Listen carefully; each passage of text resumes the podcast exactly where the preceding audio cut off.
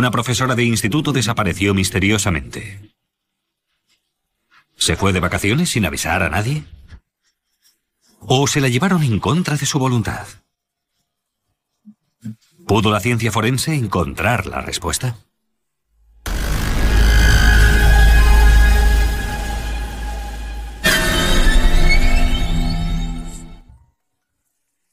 No todos los estudiantes prosperan en las escuelas tradicionales. Para los jóvenes de San Antonio, Texas, la Academia Robbins es una alternativa al instituto para quienes necesitan una ayuda adicional. Robbins cuenta con dos tipos de estudiantes.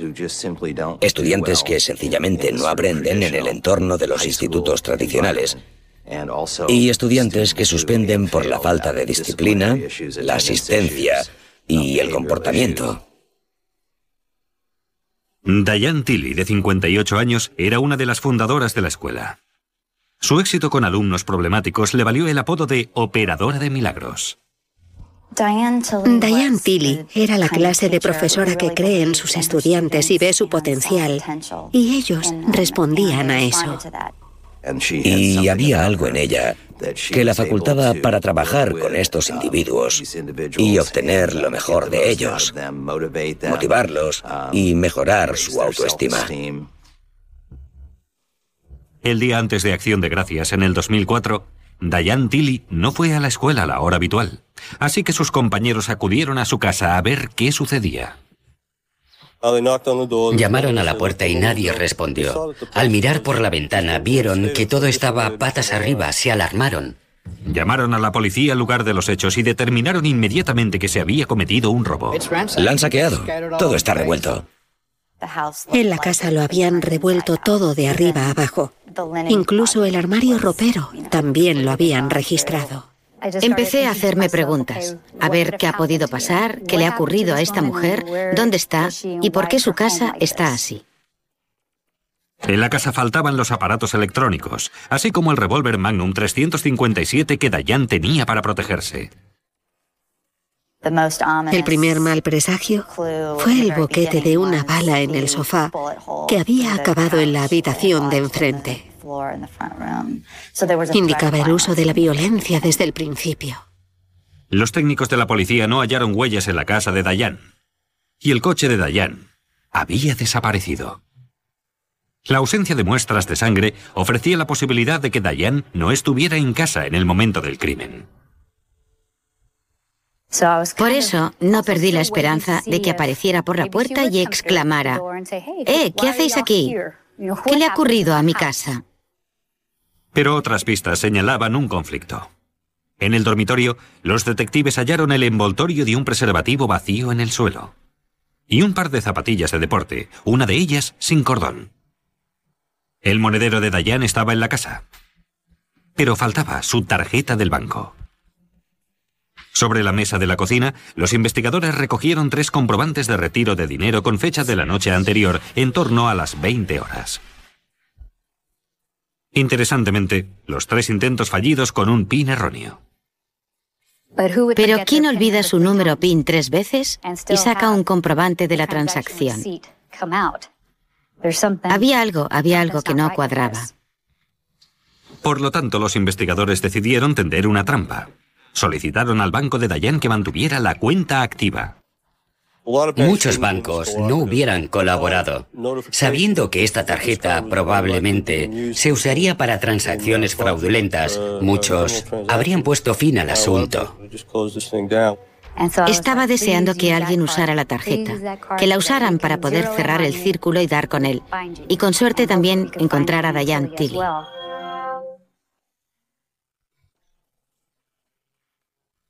La desaparición de Diane Tilly ocupó titulares en San Antonio, Texas.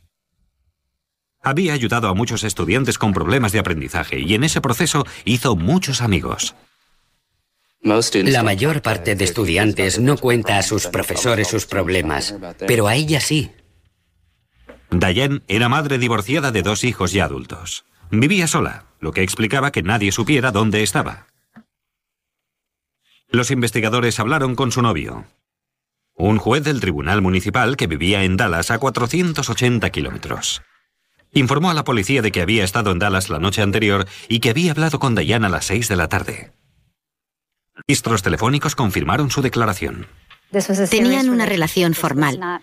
No era una persona vengativa o dispuesta a herirla de un modo u otro. Estaba muy preocupado por, por su bienestar. La policía comprobó las líneas aéreas y no halló pruebas de que Diane hubiera tomado un vuelo a Dallas ni a ningún otro lugar. Y tuvo que tomar en consideración que alguno de los estudiantes de Diane la hubiera podido agredir. Fue un factor que valoramos muy delicadamente. Sus estudiantes eran chicos problemáticos, jóvenes difíciles, como decía algunos con antecedentes como miembros de bandas y cosas por el estilo. Mientras los investigadores estudiaban esta posibilidad, les quedaba una única pista segura por seguir. Los comprobantes de la tarjeta encontrados en la mesa de la cocina de Dayan. El código de los recibos identificaba el cajero que había rechazado la tarjeta. Estaba en una estación de servicio Shell a solo un kilómetro de la casa de Dayan. Afortunadamente, había cámaras de seguridad de alta resolución. Pudimos observar a un individuo dirigiéndose al cajero, intentando usar la tarjeta y salir del lugar con los tres recibos de las transacciones denegadas en la mano. El hombre era de color o hispano, alto y delgado. Veinte minutos más tarde, una joven utilizó la tarjeta de Diane en otro lugar. Y esta parecía ser una joven hispana o de color. No se pudo determinar entonces. Algo corpulenta. Probablemente entre los 17 y 20 años, con una camiseta a rayas. En esta ocasión, la chica conocía el número PIN correcto y sacó 400 dólares de la cuenta de Dayan. Pensé, caramba, qué atrevida. Oh, qué tonta. Y luego pensé, estupendo, no es más que un delincuente que hace su trabajo y le cogeremos. Y los dos conducían lo que parecía ser un Cadillac Fleetwood parecido al coche de Diane Tilly. Pocas horas después, un motorista halló el coche de Diane en llamas en un terreno abandonado. Cuando llegué al lugar y vi cómo apagaban el coche, recuerdo que pensé, por Dios, que no esté en el maletero de ese coche. Por suerte, no estaba allí.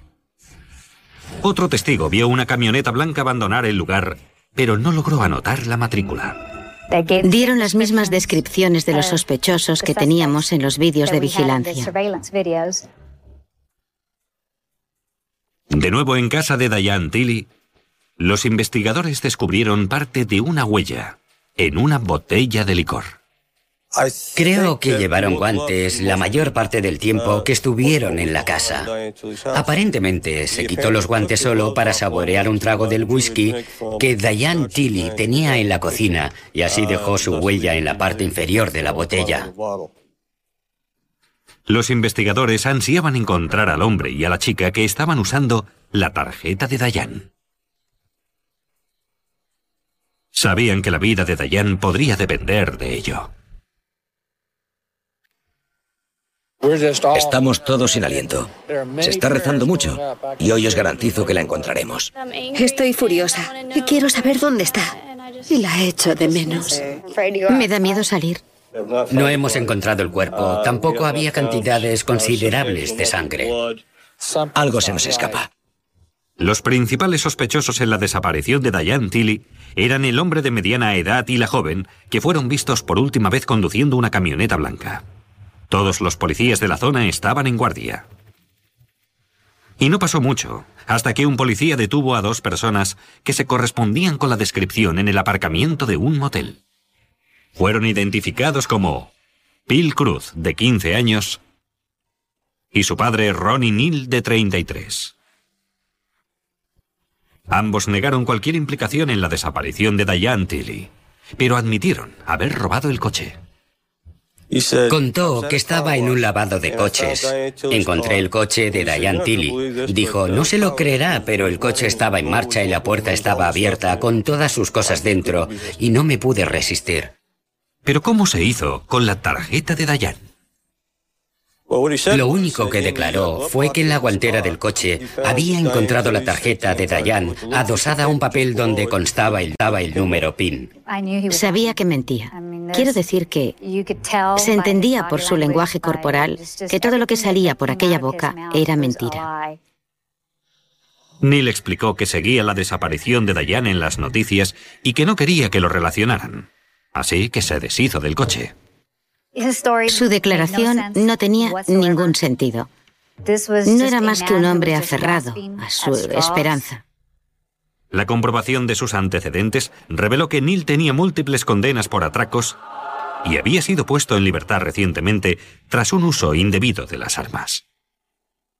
Y la policía descubrió un vínculo entre Diane Tilly y Ronnie Neal.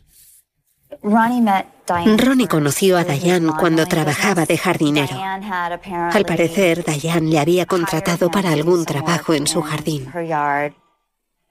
Las huellas de Ronnie Neal coincidían con la huella parcial hallada en la botella de licor en casa de Diane. Y comprobando el registro de llamadas del móvil de Neal, advirtieron una llamada a su exmujer la noche del secuestro de Diane Tilly. Coge su teléfono móvil. Llama a Elisa Stanley, la madre de Pilan Cruz, y de hecho tenemos la llamada registrada en una torre. La torre estaba a unos 25 kilómetros de la casa de Diane Tilly. Una torre de repetición que abarcaba cientos o miles de hectáreas. Aún así, daba pie a especular. Creo que estaba junto al cadáver de Diane Tilly cuando llamó a Elisa Stanley. Al ser preguntada, Elisa Stanley confirmó la llamada, pero dijo no saber nada del secuestro de Diane. Según la señora Stanley, Neil le contó que había conseguido dinero y le pidió que fueran de compras. A pesar de esta prueba, Ronnie Neil rechazó colaborar. Así que la policía se centró en su hija Pill. Ella también rehusó colaborar, al menos al principio. Recuerdo enfadarme mucho con Pearl Ann por lo sucedido con Diane Tilly y decirle que todos los días de su vida, sin excepción, recordaría lo sucedido. Y después de diez días detenida, Bill condujo a la policía hasta el cuerpo de Diane. Ir a la zona en la que Ronnie Neal había realizado la llamada. Un terreno abandonado lleno de matorrales a 25 kilómetros de la casa de Dayan. Aunque el cuerpo estaba muy descompuesto, era evidente que había recibido varios impactos de bala.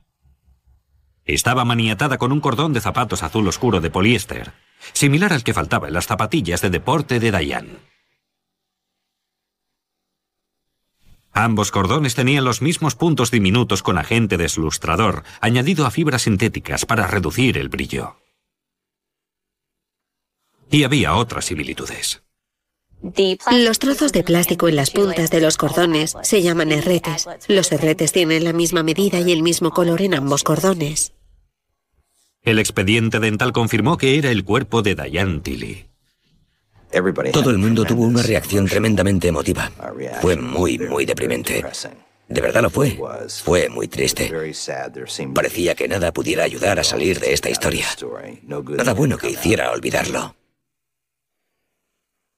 Dentro de la habitación del motel de Neil, los investigadores encontraron el revólver 357 de Dayan, su equipaje y los aparatos electrónicos.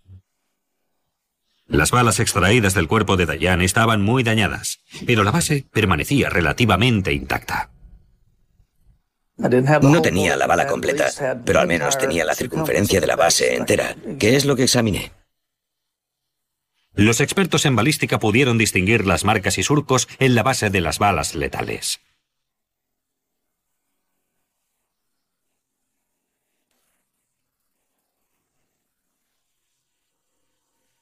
Las balas disparadas con el revólver de Diane coincidían con las que la habían matado.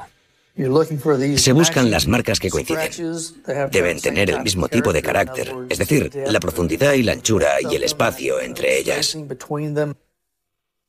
A pesar de estar muy descompuesto, los científicos recuperaron una muestra en el cuerpo de Diane que correspondía con el perfil del ADN de Ronnie Neal. Una prueba de una agresión sexual. Finalmente, Bill relató a los investigadores todo lo sucedido con Diane. Una historia muy difícil de creer.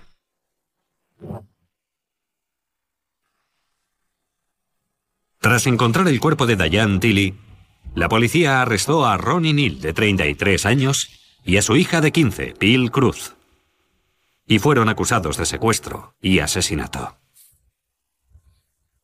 Los investigadores descubrieron que Ronnie Neal había trabajado como jardinero para Diane y que ella incluso le había regalado un columpio que ya no necesitaba. Diane se cuidó de captar la atención de Bill cuando fueron a buscar el columpio. Le dijo algo así a Bill como, me gusta tu esmalte de uñas, es bonito. Y creo que preguntó a Bill a qué escuela iba. Bill Cruz declaró a los investigadores de que ella y su padre habían planeado robar a Diane casi desde el principio. Bueno, es una historia muy perturbadora. Es perturbadora en muchos sentidos. No es una historia fácil de digerir.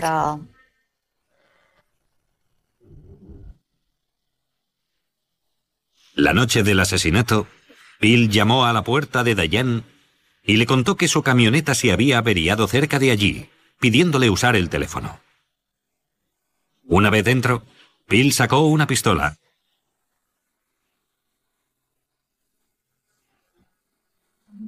Y luego abrió la puerta lateral a su padre. Neil ató las manos de Diane con uno de los cordones de sus zapatillas de deporte. Después, le robó la pistola y la tarjeta del banco. Neil se tomó un trago de whisky, dejando restos de huellas en el culo de la botella. Entonces pidió a Diane el número PIN de la tarjeta. Mientras Bill vigilaba a Diane, Neil fue al cajero a retirar dinero de la cuenta de Diane. Fue cuando descubrió que Diane no le había dado el número correcto. Así que regresó a la casa y amenazó con matar a su gato, a menos que le diera el número PIN correcto. En algún momento, Neil lanzó un disparo de aviso en el sofá. Diane le dio el número correcto y soltó al gato. Neil dejó los comprobantes rechazados del cajero sobre la mesa del comedor, llenó el coche de Diane con pertenencias robadas y la agredió sexualmente. Después, los tres, Ronnie, Bill y Diane, se fueron en el coche de ella. Encontraron otro cajero. Y esta vez Bill logró retirar 400 dólares de la cuenta de Diane con éxito. De allí, llevaron a Diane hasta el terreno abandonado. Las últimas palabras de Diane fueron de clemencia. La última cosa que Bill escuchó decir a Diane fue, bendice a esta criatura. Según los registros del teléfono móvil, Neil, de pie junto al cuerpo de Diane, llamó a la madre de Bill para decirle que había conseguido algo de dinero y sugirió que fueran todos de compras. Más tarde, Neil se deshizo del coche de Diane incendiándolo, pensando haber destruido todas las pruebas forenses. Pero aún así dejaron muchas otras. Si el Estado no ejecuta a Ronnie Neal, será una auténtica parodia. El jurado declara al acusado, Ronnie Joe Neal, culpable de asesinato. En abril de 2006, Ronnie Neal fue procesado y condenado por asesinato en primer grado y sentenciado a muerte con inyección letal. A Bill se le perdonó la vida por su testimonio. Fue condenada a 30 años de prisión.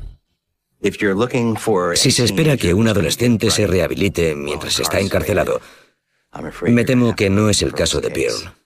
Es una chica completamente trastornada y maltratada. Los psicópatas no nacen, se crean, y Pilan Cruz ciertamente fue creada. La gente que conocía a Diane Tilly se consternó por la ironía. Phil era exactamente la clase de persona a la que Diane había dedicado su vida. Diane hubiera conectado con ella y la habría ayudado a tomar otra dirección. Al final, la declaración de Phil Cruz ayudó, pero los investigadores afirman que podrían haberles condenado sin ella. No dependíamos de la declaración personal de nadie. Haciendo subir al estrado a los científicos habría bastado para condenar a este hombre. Como no conocen la ciencia del mismo modo que nosotros la conocemos, estos delincuentes no piensan. Y esa es nuestra ventaja.